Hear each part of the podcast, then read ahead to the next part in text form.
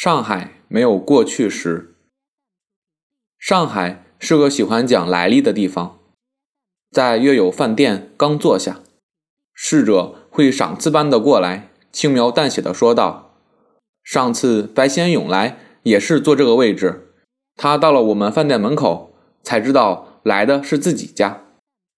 于是这一顿饭就吃得格外有价值，竟是白先勇旧居，宾主尽欢。”去城隍庙吃蟹粉小笼，队伍排到店门口，加上寒风，加上细雨，但没人罢休的，因为克林顿一家子刚来品尝过，听说还有一群外国尼姑，也说好吃。在襄阳路服装市场买冒牌的 polo 衫，讨价还价，把小店主弄得着急了，他咕哝一句。你不要算了，上次周星驰一口气买了十件，客人不太相信，但是马上买了下来。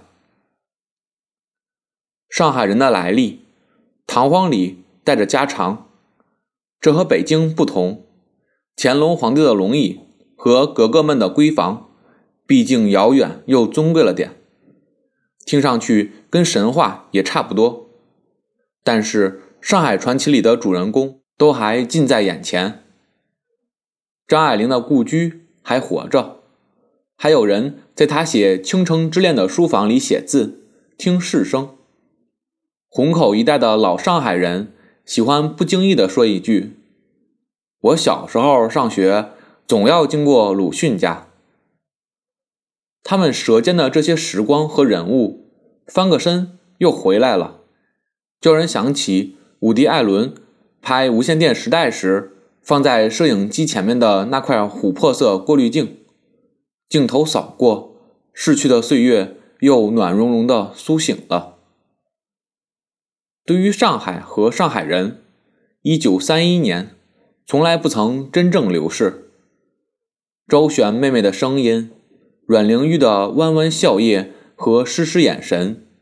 从来就没有从生活中真正撤退过。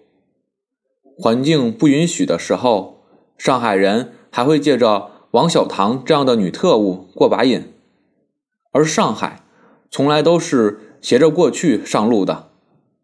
上海人推开窗子，左边弄堂住过徐志摩，右边客厅招待过林立果，不远处有个外国赤佬叫沙逊的，在那里发家。现在的上海人就住在这些岁月、这些人中间。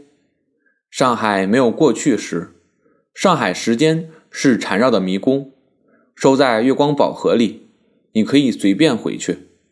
不相信，去新天地看看。经过改造的老石库门，如今是上海滩最热的酒吧村落。被打了防腐剂的石库门墙壁，大约可以再活一个世纪。上海人似乎并不惊讶上海的变迁，不管是回到上世纪，还是赶到下世纪，他们都接受。反正红也是上海，绿也是上海。